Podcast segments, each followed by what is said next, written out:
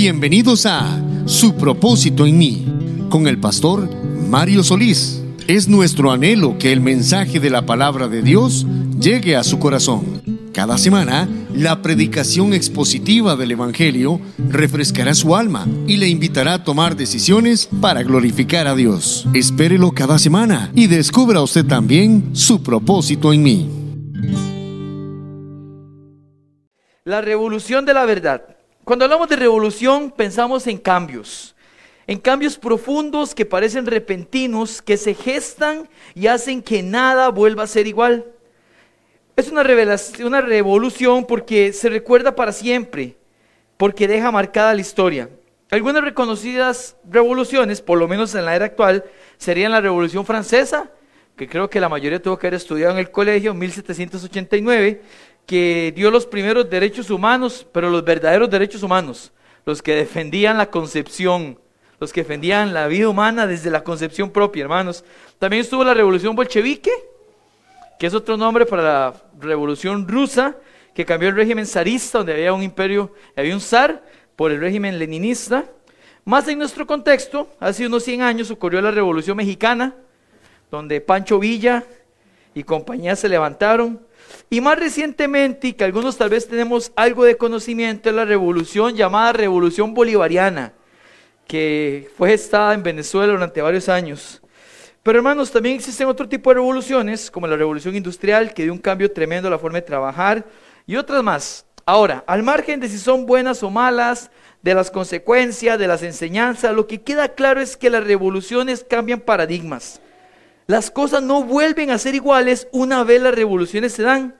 Y bueno, hace dos mil años hubo una revolución eterna, algo que cambiaría el rumbo de la humanidad. Y todo empezaría con una joven virgen de entre 14 y 16 años, esperando el cumplimiento del tiempo para dar a luz el Salvador.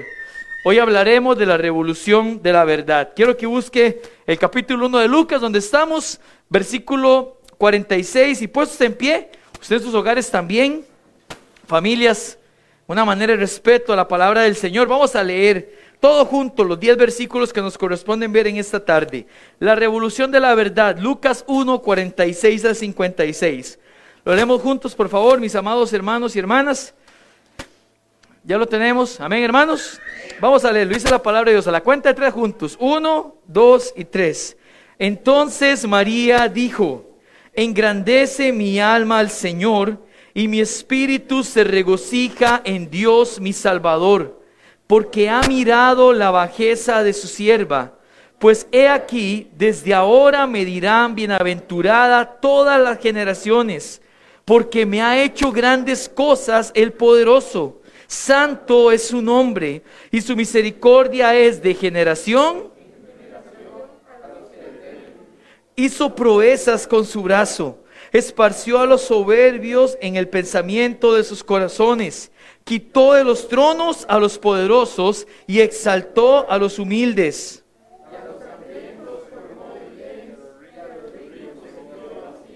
Socorrió a Israel su siervo, acordándose de la misericordia de la cual habló a nuestros padres para con Abraham y su descendencia para siempre y se quedó María con ella como tres meses. Después se volvió a su casa. Gracias por estar en pie, puede tomar su lugar en este momento. Amados hermanos, nuestro bosquejo de hoy comienza con el punto número uno, la revolución en María, la revolución en María. Estamos con una joven que ha escuchado la noticia de que el Salvador vendrá al mundo a través de ella. Menuda noticia, ¿verdad? Ha salido a donde su pariente Elizabeth a compartir la alegría de un Dios cuyos propósitos lleva a cabo y cuya voluntad prevalece porque nada hay imposible para Él, para su voluntad. Quedamos claros en la mañana con eso, amén, hermanos. Ok, ahora después de haber escuchado lo que el ángel tenía que decirle y de escuchar la salutación de Elizabeth, las palabras de Elizabeth, María es movida por el Señor a expresarle una alabanza. Cada una de las frases corresponde a una realidad ejecutada por el Señor y está compuesta por siete oraciones que reflejan algo que el Señor ya había hecho. Pero hermano, lo primero destacable aquí es que María, a pesar de su corta edad, tiene conocimiento sobre Dios y su palabra. Sin lugar a dudas, María no iba en vano a la sinagoga, y sus padres tuvieron que haber sido un matrimonio piadoso que transmitieran la verdad de la escritura a su hija. Y aunque María no era un hombre, que era algo muy relevante a nivel cultural, eso no le impidía conocer acerca del Señor y su palabra. Y aunque María era joven, eso no la limitó a conocer a Dios superficialmente. Y aunque María no vivía en la metrópoli del judaísmo, muy probablemente tenía una vida más piadosa y humilde que muchos versados en la ley, al cual su hijo llegaría a llamar sepulcros blanqueados. Mis amados, lo que estamos diciendo es que María era una mujer preparada para el cambio profundo y estructural que estaba ocurriendo en su vida. Es alguien preparado para los cambios que experimentaría. Y aunque nuestro énfasis claramente no apunta a María, sino a lo que Dios había hecho en ella, porque el centro de la escritura es el Señor. Amén, hermanos. Amén, así es. Aunque no apuntamos a ella, ¿cuánto deberíamos usted y yo anhelar ser usados por Dios? Y estar preparados para lo que Él nos use. Alguien me dijo, hermanos, la semana pasada, y es que todos los tiempos tenemos que verlo como un tiempo de preparación. La semana pasada alguien me dice, Dios me está inquietando a hacer algo, Dios me está inquietando, yo quiero hacer algo. Y es que el problema es que si yo no hago nada, yo me aburro y ni ganas me han de ir a la iglesia. ¿Sabe lo que piensa, hermanos? Esa persona entonces no está lista para servir todavía. Porque si lo que nos motiva a congregarnos es hacer algo más que a recibir lo que Dios tiene para nosotros, no estamos listos para entregar nada todavía. Eso fue lo que me mencionó. En cambio, escuché también recientemente a alguien que me dijo, si me toca estar cuatro años sentado, matricular el semi, llevar los cuatro años y luego graduarme y hacer algo, no hay problema. Quiero crecer. Gloria a Dios por ese corazón. Amén. Eso me refleja. Esa persona está lista para servir al Señor.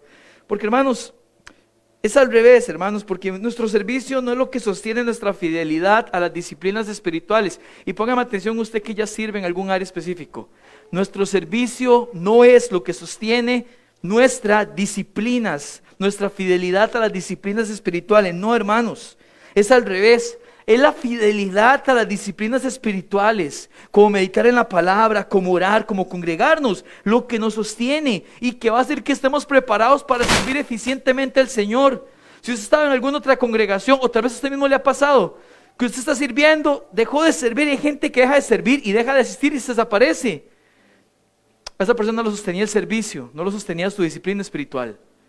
Y eso es fundamentalmente necesario entenderlo correctamente. Y otra vez, Hermano, no nos puede sostener lo que hacemos, nos tiene que sostener las disciplinas espirituales que tenemos, como meditar en la palabra, como orar, como congregarnos. En la mañana lo mencionamos, dan ganas siempre de hacer la voluntad de Dios. No, si usted me dice que sí, 100%, páseme la fórmula. Hay momentos en que mi carne quiere sobresalir, pero es la disciplina espiritual la que me recuerda, no, aquí yo no me acuesto sin haber meditado en la palabra, no me acuesto sin haber orado, yo no puedo un domingo faltar sin congregarme. Es que aunque a veces no haya el anhelo, está la disciplina que debo tener. ¿Qué pasaría si un atleta dice, no, no voy a hacer nada para estas Olimpiadas, no voy a lograr esto? Voy a irme a comer una rica hamburguesa, más ahora que son como rellenas artesanales, ¿los ha visto? Que que queso mozzarella. Uy, hermano, qué bueno eso, ¿ah? No voy a ir por eso. Esa persona no está viviendo en disciplina suficiente para poder optar por lo que desea. Hay creyentes, hermanos, que quieren que todo venga sin ningún tipo de esfuerzo y así nunca ha funcionado. María parece que entendía eso, hermanos. Sabes, es muy difícil tener un ministerio fructífero si no hay devoción personal, porque no podemos dar lo que no tenemos. Y quiero decirle esto, iglesia, a nosotros no nos pasa. En una iglesia en Burkina Faso sí. Pero sabe una cosa, mis amados, la iglesia no la sostiene el pastor. No, la iglesia la sostiene Cristo. Amén. Y la devoción de cada uno a Cristo porque todos somos parte del cuerpo del Señor. De nada nos sirve si preparamos alimento espiritual, si nos esforzamos, si yo sé que es mi tarea, me corresponde. Yo puedo ir aquí sin haber hecho esto. Bueno, primero creo que ustedes lo notarían, pero segundo yo paso cuentas con el Señor. Pero hermanos, de nada sirve si la iglesia no está activa con un corazón dispuesto a crecer, a anhelar, tener devoción personal para que el Señor pueda obrar en medio de la iglesia no nos sirve de nada. Hermanos, qué reto más grande tenemos todos por poner una vida con disciplinas espirituales que sean las que sostengan nuestro servicio, no un servicio que sostenga nuestras disciplinas, hermanos. Y sabe una cosa, María sí tenía esa devoción personal. Y así lo vemos por la sumisión a la verdad que tuvo expuesta en su respuesta al ángel, pero también en esta doxología. Una doxología era una alabanza que se externaba al Señor. Veamos lo que María dice, versículos del 46 al 49. Ella dice, es una alabanza conocida como el Magnificat. Y su nombre se deriva de la primera expresión de la traducción latina, que dice Magnificat anima meam dominum. ¿Vieron cómo está en latín, hermanos? ¿Vio? ¿Eh? Practiqué decir eso.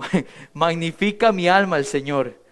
Este es el Magnificat de María, es una oración muy conocida y ella dice los primeros tres versículos, engrandece mi alma al Señor y mi espíritu se regocija en Dios mi Salvador, porque ha mirado la bajeza de su sierva, pues he aquí desde ahora me dirán bienaventurada todas las generaciones porque me ha hecho grandes cosas, el poderoso, santo es su nombre. Hermanos, estos primeros versículos hablan de la revolución ocurrida en María. Primero, María proclama la grandeza del Señor. Dice que su alma engrandece, proclama la grandeza del Señor y que su espíritu se regocija en Dios. ¿Mi qué dice? Mi Salvador. María tenía claro que ocupaba un Salvador. María no puede salvar a nadie, hermanos. Solo hay un mediador entre Dios y los hombres que es Jesucristo. Amén.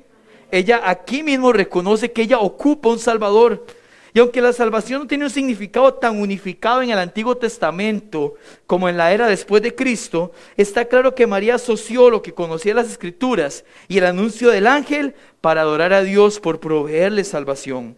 Hermanos, es súper interesante que María se considere necesitada de salvación y es interesante otra vez por lo que le acabo de mencionar, esto elimina cualquier superstición sobre María como autora de la salvación. Claramente María no podía en aquel momento y no puede ahora interceder por nadie, porque su condición era de pecadora necesitada de salvación, tal como todos los seres humanos, hermanos. En todo caso, la adoración dada aquí refleja el cambio profundo que había tenido lugar en el corazón de María. Y yo creo que aquí aprendemos algo importantísimo. La adoración siempre debe descansar en la salvación que tenemos.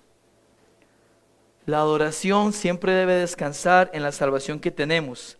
Porque si Dios no fuera salvador, con todo lo que esto conlleva en términos de gracia y misericordia, Él no sería adorado. Sería temido y habría intentos por apaciguar su ira, pero Él no recibiría adoración, como pasa con muchos dioses.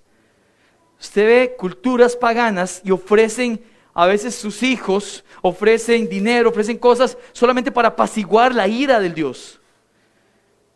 Lo que hace que nosotros adoremos a Dios es que Él es un Dios salvador. Amén, hermanos. Por eso es que la gente no puede adorar al Señor si primero no le conoce como Salvador, porque la oración nace de un corazón con gratitud. Y ahora le pregunto, ¿vive usted en adoración a Dios?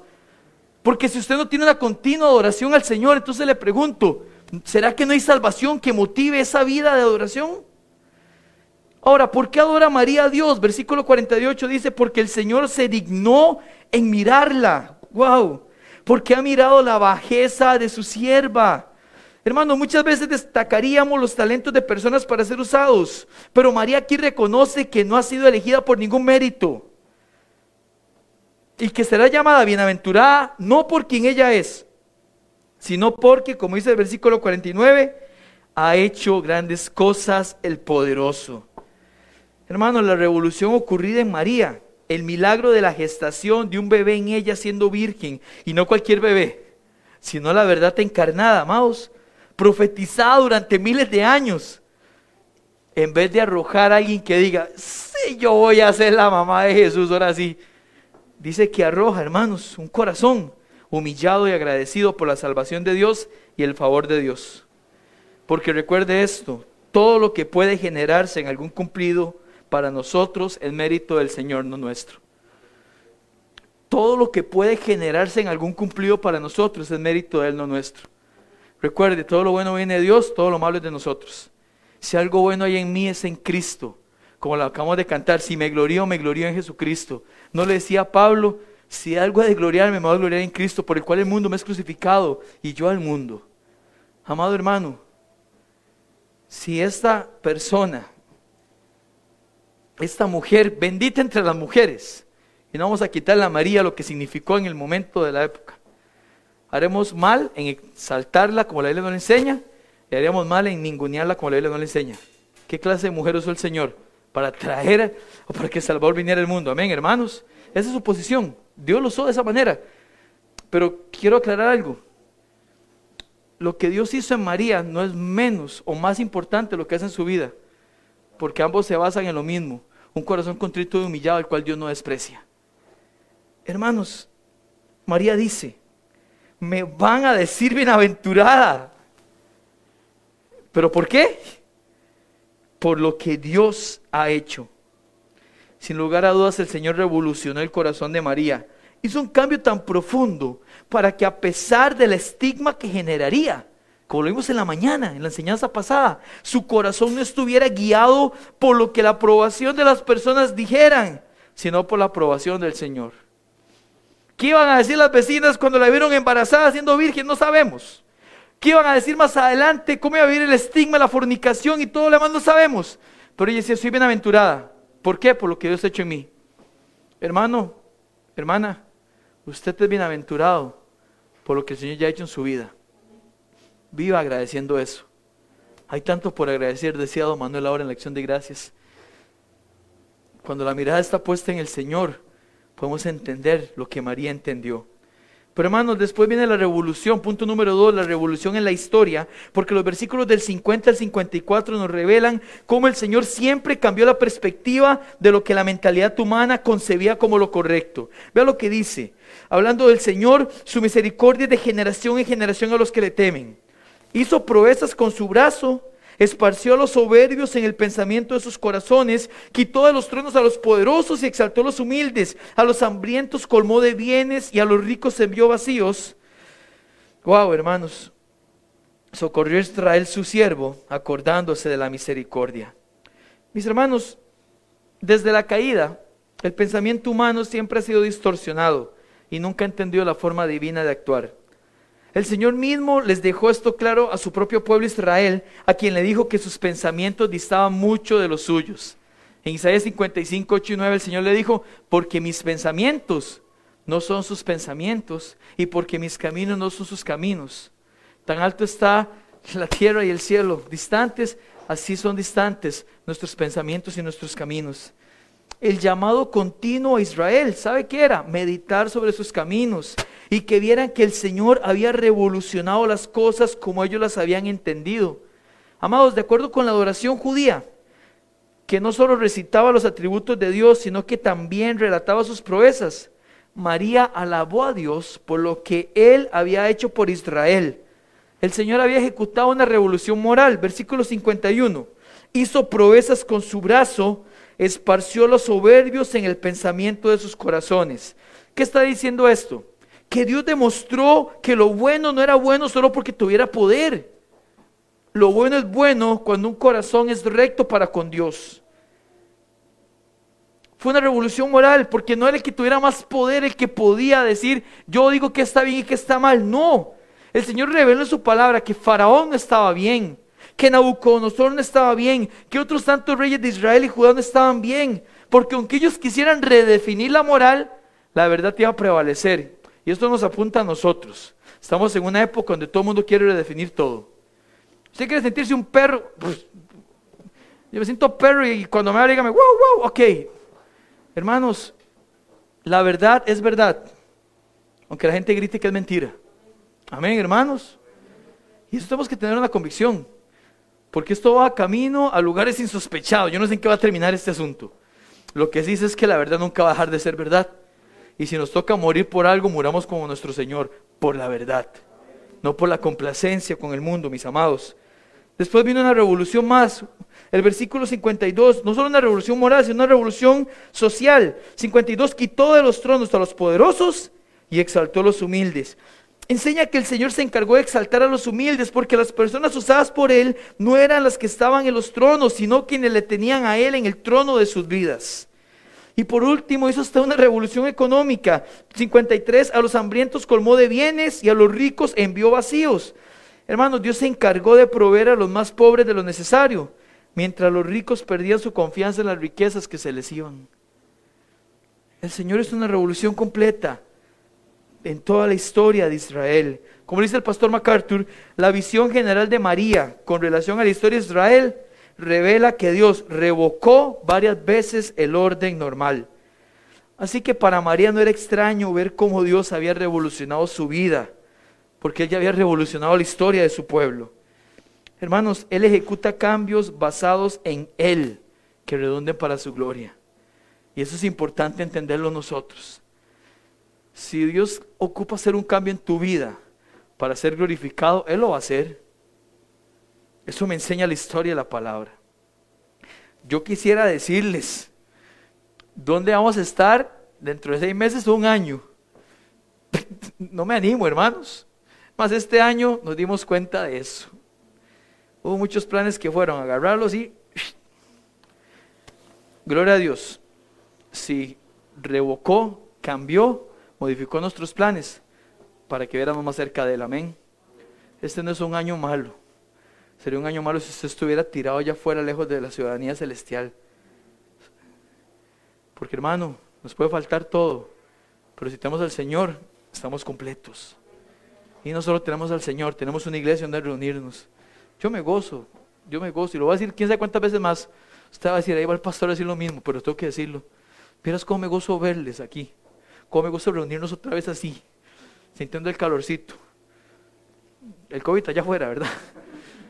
En la mascarilla alguno, no, Dios quiera que no. Pero, pero sintiendo esta cercanía, hermanos, y qué lindo cuando ya podemos pasar esta etapa y podemos estar todos unidos como iglesia.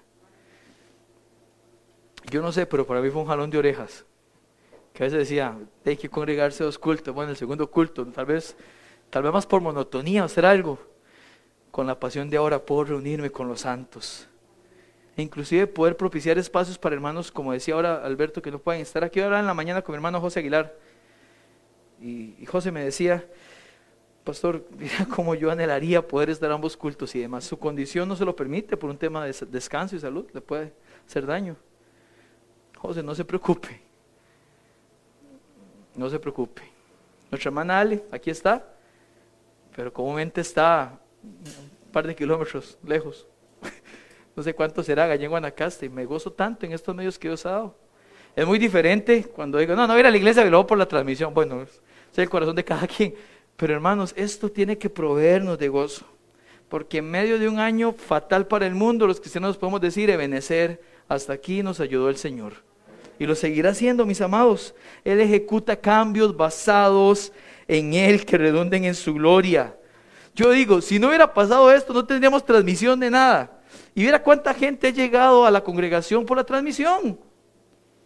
La mejor calidad más o menos, y gloria a Dios por los hermanos que han ofrendado y están diezmando, y ya hemos podido comprar una mejor cámara, y vamos poco a poco. Ahí don Leo está haciendo, como dice el dicho, perdón el costarriqueñismo de tripa chorizo. Cada vez que la transmisión sale en vivo, dígale Dios, gracias por Don Leo, que quién sabe qué hace ahí en esa compu. Pero íbamos saliendo. Sale y no se traba. Gloria a Dios, amén, hermanos. Gloria a Dios porque podemos pagar el internet y un buen internet para que se mantenga. Pero mis amados, le digo una cosa, esto lo provocó algo que humanamente no sabíamos. Fácil, Dios dijo, yo quiero seguir edificando mi iglesia de San Rafael, ocupo usar estos medios. Ahí está. Para mí son medios de gracia común de Dios haciendo todo que redunde para su gloria. Alguien me dijo, quiero hacerme miembro de la iglesia. Yo, pero ¿cómo hacerse miembro? Primer culto que lo veo aquí. No es que llevo varias semanas siguiéndolos. Ah, gloria a Dios por eso. Y le dije, espérese que hacer una presencialmente. Ahora se pone bonito. Y sí, así de bendición. Bueno, eso me ha dicho el hermano. Mis hermanos, piensen esto. El Señor hace cualquier cambio que redunde para su gloria. Revoluciona lo que sea necesario. Porque ese es el fin para el cual había creado el ser humano y por el cual el Hijo de Dios decidió encarnarse. Pero el último versículo nos deja luz de una revolución más, mis hermanos. Punto número 3, la revolución en la eternidad. Los versículos 54 y 55 nos dan luz que aquella misericordia del Señor no se había agotado. Wow. Leo, por favor, usted con su vista. Socorrió a Israel su siervo, acordándose de la misericordia, de la cual habló nuestros padres para con Abraham y su descendencia, ¿para cuándo? ¿Para cuándo, hermanos? Para siempre, hermanos. María dice que el Señor ha socorrido a Israel con base en su misericordia y como esa misericordia no se dejará de aplicar para siempre a Israel. Pero el Señor haría más que eso. No solo tendría misericordia con Israel, sino como lo deja ver desde el versículo 50, dice el versículo 50, su misericordia es de generación en generación a los que le temen. ¿Teme usted al Señor, hermano? Amén. La misericordia del Señor es para con usted también entonces porque esto involucra a personas de toda raza, pueblo y nación. Esto involucra una revolución que solo el mismo Dios hecho carne podría propiciar, una revolución para siempre, una revolución eterna, porque la descendencia de Abraham, según Galatas 3:29, se extendería a todos aquellos que somos en Cristo. Ahora, sin que esto descarte el Israel étnico, ¿verdad? Como bien dice la palabra en Romanos 11:1. Dice Pablo, ¿ha desechado Dios Israel? En ninguna manera.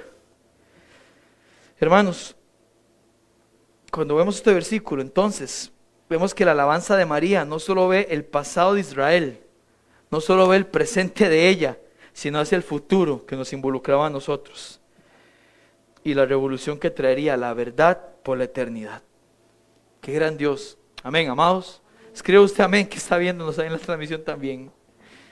No solo veía el pasado, el presente de ella, sino el Señor la usa y la inspira para que esto quede aquí registrado, viendo cómo se va a ir hacia adelante.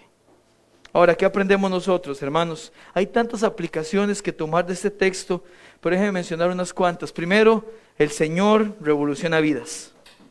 Sí, hermanos, el Señor hace cambios profundos en la estructura de almas que están muertas en delitos y pecados. ¿Sabes? Celebrar su nacimiento es celebrar el nuestro, creyentes, porque si Él no nace, no muere, no resucita, nuestra fe es vana. Estamos celebrando el nacimiento del Salvador, de nuestro Salvador. Amén, hermanos. Claro que sí. Mis amados, ¿saben una cosa? Algunos podrían escuchar este mensaje sin que el Señor haya ejecutado una revolución en su corazón. Bueno, yo quiero preguntarles, ¿está usted seguro? 100% seguro que usted ya es un hijo de Dios. A quien nos está viendo, habrá alguien menos que no esté 100% seguro que Dios no haya revolucionado su corazón. Porque si es así, Hoy puede ser el día agradable para su salvación. ¿Sabe? Hoy no está nadie aquí o viendo el mensaje por casualidad. Dios tiene un plan y en su plan perfecto es para la gloria de su nombre. Así que la invitación es amar a Jesús, vivir para Jesús, engrandecer el nombre de Jesús y conocer el cambio que Él puede hacer en tu vida. Usted puede entregarse al Señor. Y si siente el anhelo de entregarse, créame que no sucede, es el Espíritu moviendo su corazón, proveyendo arrepentimiento y fe. Él puede revolucionar vidas. Pero nosotros que ya hemos sido revolucionados, número dos, hermanos, el Señor usa vidas para proveer revolución a otros. Pero hermanos, déjeme ser claro. Cuando hablamos de revolución, no estamos hablando de una revolución social que pueda ser la iglesia basada en una justicia social. No, no. Sino en ser usados por Dios para que otros puedan experimentar un cambio profundo en el corazón provisto por el Señor. Hermano, la iglesia no es llamada ni está puesta para que su prioridad sea otra que compartir el Evangelio. Amén, hermanos. Pero ese Evangelio debe venir de personas que han experimentado el Evangelio. Y hermanos, en una iglesia en Burkina Faso, no aquí, hay creyentes que si yo fuera mundano, no me motivarían en lo más mínimo a congregarme. Así lo digo. si yo no fuera creyente, a mí no me motiva la vida de algunos para congregarme. No hay nada en su vida que me lleve a querer anhelar la vida cristiana. Usted no les ve contentamiento, no les ve gozo. Vienen de vez en cuando, cuando vienen están con la cara arrugada. Y eso que hay mascarilla, ¿verdad? Si, se nota. Nunca lo hablando de Cristo, nunca lo he posteando nada del Señor. Hermanos, tal vez usted me dice, pastor, pero es que Jesús dijo, tome la cruz y sígame. Sí, hermanos, tomar la cruz, no tomar la cara larga. La falta de contentamiento. No, hermanos. El resentimiento. Hay cristianos que siendo creyentes, bien resentidos por todo. Eso no va a revolucionar la vida de nadie. Eso no va a cambiar la vida de ninguna persona. Hermanos, Jesús no llegó con caras largas donde él andaba. Él siendo la verdad encarnada. No, hermanos, a él se le acercaban niños y un niño no se acerca donde no está algo agradable. A él se le acercaba gente necesitada. hay muchos creyentes que en estas épocas se amargan y todo. Es que yo soy creyente. No, hermano. Así no funciona. Decía el pastor que yo tenía. Usted no es responsable de la cara que tiene, pero sí de la cara que pone. Y sí, tiene toda la razón. ¿En serio? Hermanos, ser cristiano, claro, es renunciar a muchas cosas, pero ¿qué es? Que nuestro anhelo está en esas cosas a las que hay que renunciar. Debe haber un gozo profundo que se transmita. Dice que cuando David Livingstone llegó a África, el misionero, no había un solo creyente. Y cuando murió, no había un solo impío. A puro testimonio ese hombre transmitía la verdad. Claro, cuando compartía el Evangelio, ya los corazones estaban listos. Decía la gente que iba a trabajar con David Livingstone, y si algún día quiere buscar la historia de ese misionero, hágalo. Decía, si yo hubiera pasado una semana más con él, yo me convierto al cristianismo. ¿Qué clase de vida vivía, hermanos? Por favor, permita que el Evangelio revolucione su vida, que haga cambios profundos y estructurales. Nunca nada ni nadie que experimentó una revolución continúa igual. Pero hay creyentes que vienen a Cristo y son exactamente igual. Lo único diferente es la respuesta a dónde irías si murieras hoy. Es la única diferencia. Pero son exactamente igual. Esa no es la salvación que el Señor ofrece. Hermanos, usted no es responsable, hermanos. O mejor dicho, usted es responsable de ser un instrumento para que otros tengan cambio profundo producido por el Espíritu Santo. Alegre su corazón, hermano. La Biblia dice que el corazón alegre hermosea el rostro. Si usted le amarga no participar de cosas mundanas. Sí, si usted dice, sí, no, el pastor ya me dijo que no vaya a la fiesta, está bien. Tal vez sea porque su corazón piensa que ahí está la felicidad, que ahí está el disfrute, que ahí está el gozo. Si usted le amarga no tener que participar de esas cosas, debería pensar, ¿dónde está? ¿Dónde está la fuente de mi felicidad y mi alegría? Qué lindo, hermanos, es poder vivir una vida como el Señor quiere. Le digo lo que yo pienso. Si a mí me dicen, jale ese bar, yo digo que no. ¿Y por qué? Porque la religión no me lo permite. No, ¿verdad? El pastor no me deja, no. No. ¿Sabe por qué? Porque no hay ningún beneficio ahí para mí como creyente. ¿Cómo yo puedo ejecutar Filipenses 4.8 en ese lugar, hermanos? Algunos dicen, qué chido estar ahí, pero bueno, soy cristiano. No, hermanos. Esa es la versión del cristianismo que pretendemos que la gente siga y abrace. No, hermanos. Tenemos que ser usados por Dios para revolucionar otras vidas, pero primero, que nos revolucione a nosotros. Que usted, cuando la gente diga, yo no sé qué le pasó, pero es que oranda de una manera tan linda, tan jovial, tan alegre, siempre cantando coritos, salmos, signos espirituales, wow. Yo no sé qué tiene, pero eso que tiene es algo que ojalá todo el mundo tuviera. ¿Se acuerda que le dijo Agripa a Pablo? Después de que lo escuchéis, por poco me persuade de ser cristiano. ¡Wow! Hermanos, ojalá la gente que comparte con nosotros dijera eso. Tercero, hermano, hermana, revolucione su actitud hacia las cosas del Señor. Como el ejemplo mencionado anteriormente, Dios no va a a alguien que no es piadoso. Por favor, piense cuál es su actitud hacia Dios, hacia su palabra y a su iglesia y ver si debe cambiar, si debe mejorar, si debe ser más proactivo. Hermano, no espere que, que yo le diga algo, que alguno de los líderes le diga algo, no diga, hey, aquí esperando que el pastor algún hermano me involucre en algo. No, no, no, no, ¿qué es eso? Proponga, ofrezca, se va en necesidades, de soluciones. Deje el orgullo de lado que a veces se disfraza de autocomiseración y diga, es que aquí no me quieren, aquí todos somos hijos. No, hermanos, no diga eso. Yo le quiero decir una cosa. En esta congregación todos somos iguales, pecadores redimidos, amén. Algunos son más intencionales que otros.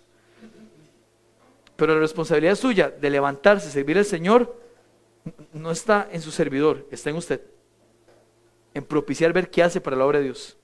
Alguien nos dijo, Pastor, si ocupa la otra semana le cuido niños para reunión de matrimonios.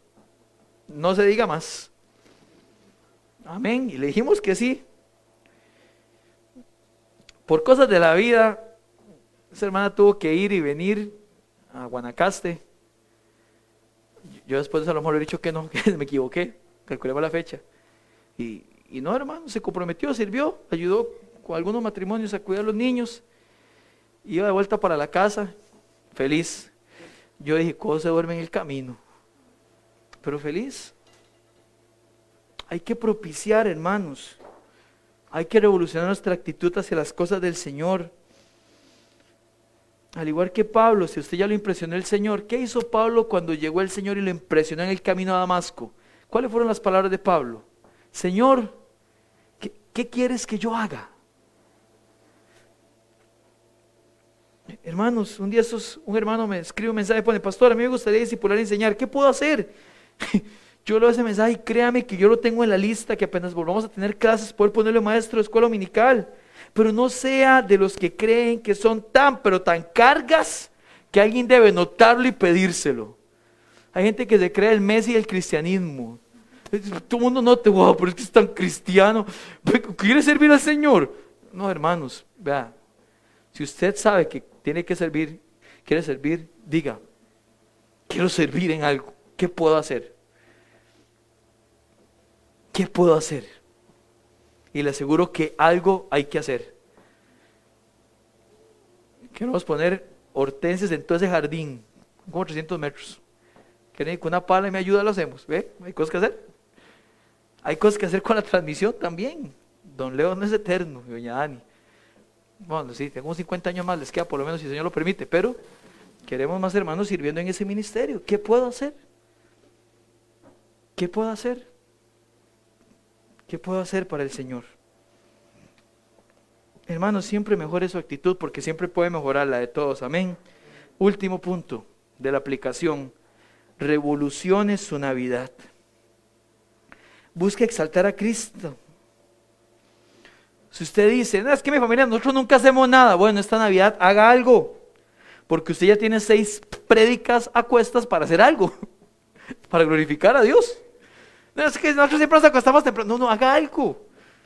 No estoy diciendo que lo haga a las once y media de la noche todo el mundo dormido. No, tal vez usted se acuesta temprano, no importa, pero haga algo. Propicia algo que alabe y exalte a Dios. Le decía lo de su comportarse, hermanos, que sea tan lindo que la gente quiera estar con usted y así usted pueda revolucionar la Navidad. No le diga, ¿sabe qué? Este año no voy con ustedes porque ustedes son unos pecadores. No, hermano, más bien diga, este año cambiamos la celebración. ¿Ustedes creen que se celebra el nacimiento de Jesús? Yo le aseguro que la mayoría dice que sí. Ahora, si su familia toda, toda, toda es atea, satánica, es complicado. Pero espero que no. Pero la mayoría de gente, comúnmente en nuestro país, sabe que nadie celebra el nacimiento de Jesús y no tiene problema con eso. Eh, sí. Entonces, hermano, diga, bueno, les propongo una celebración donde Él sea el centro. ¿Qué le parece un almuerzo? Pero con alegría, con gozo, que qué bonito, está propiciando algo bonito. Usted puede revolucionar la Navidad de la gente. Que la gente diga, qué bonito compartimos este año con ellos. Qué bonito. Yo qué lindo. Qué tiempo más bonito. Es que hermano, sí se puede hacer. Podemos revolucionar también la Navidad.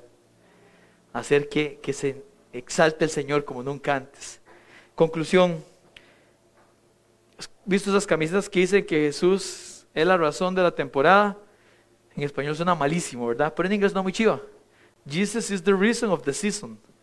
En español fatal, pero hermano, la razón fue una revolución. Jesús cambió todo. Amén, hermanos. Si a usted no le ha cambiado, que está aquí o que nos está viendo, deje que le cambie. Hoy mismo diga, Señor, yo me entrego a usted. Yo, yo, yo quiero ese cambio. Yo le aseguro que es el mejor paso que en su vida usted puede tomar. Si usted ya le cambió, hermanos, muestre ese cambio a otros. Muestre ese cambio aquí en su iglesia. Muestre ese cambio en la celebración que va a tener. Y hágalo todo para la gloria del Señor. Amén. Nos ponemos en pie para orar, mis amados. Con su cabeza inclinada, sus ojos cerrados. Tengo en mi corazón el anhelo de decir esto.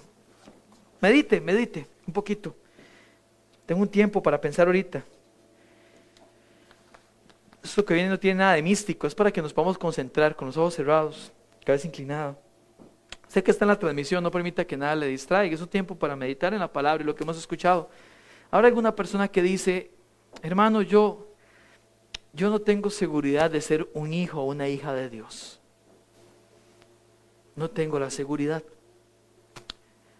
Hoy yo quisiera, hoy yo quisiera que alguien me explique, que alguien me aconseje y me haga ver cómo puedo conocer del Señor Jesucristo.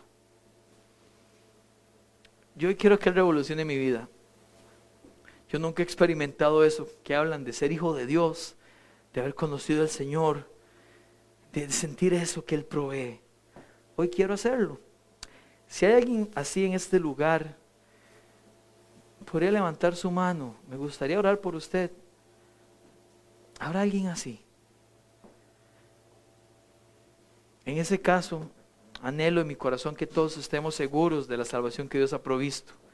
Si alguno de los que nos está viendo ahorita o más adelante, no sé cuándo vea esta transmisión, tiene dudas, escríbanos por favor por privado, en la bandeja de entrada, un inbox, escríbanos, yo quiero, yo quiero que alguien me explique acerca de Jesucristo. Será el mayor gozo que tendremos en poder hacerle y contactarle. Creyentes, ¿cómo está su vida? Después de llegamos al meridiano, estas enseñanzas, hemos entendido de una manera más palpable cómo todo tiene que ver con engrandecer su nombre, cómo todo lo que tenemos tiene que ver con estar sujetos a esa verdad, vivir irreprensibles en esa verdad, anhelar, hermanos, que esa verdad sea visible en nuestra vida. Ojalá que así sea, hermanos. Ojalá que así sea. Señor, gracias por ser tan bueno. Dios, es tan increíble cómo usted revolucionó las cosas. A tal punto, Dios, que, que vemos en María un ejemplo más. Cómo las cosas de los que otros puedan decir dejan de importar y todos se centren en cómo agradarle a usted, Señor, y vivir una vida piadosa. Señor, y eso es una vida abundante, una vida de gozo, una vida de alegría. Dios, ayúdanos, Señora a ser usados por usted para que usted haga un cambio profundo y estructural, una revolución en la vida de otros. Señor, que ese amor que sentimos por usted, ese gozo se transmita a Dios. Señor, que seamos creyentes genuinos. Tal punto, Dios, que, que la gente anhele lo que usted ha hecho en nosotros, Señor. Y cuando hablemos del Evangelio y lo prediquemos, la palabra suya, porque la fe viene por el oír su palabra, los corazones estén preparados. Oh Dios, gracias. Gracias porque su iglesia se ha reunido aquí y algunos hermanos en la transmisión también. Gracias Señor porque aunque tienen limitaciones para venir, algún evento fortuito, están ahí Señor, anhelando estar aquí en su casa. Pero virtualmente también un espíritu escuchando su palabra. Señor, ayúdanos porque anhelamos que su iglesia siga siendo edificada por usted y que cada uno de mis hermanos juntos podamos buscar un área en que servir y engrandecer su obra aún más. Gracias por ser bueno y por amarnos. Sé exaltado y glorificado en todo. En tu nombre oramos y agradecemos. Amén.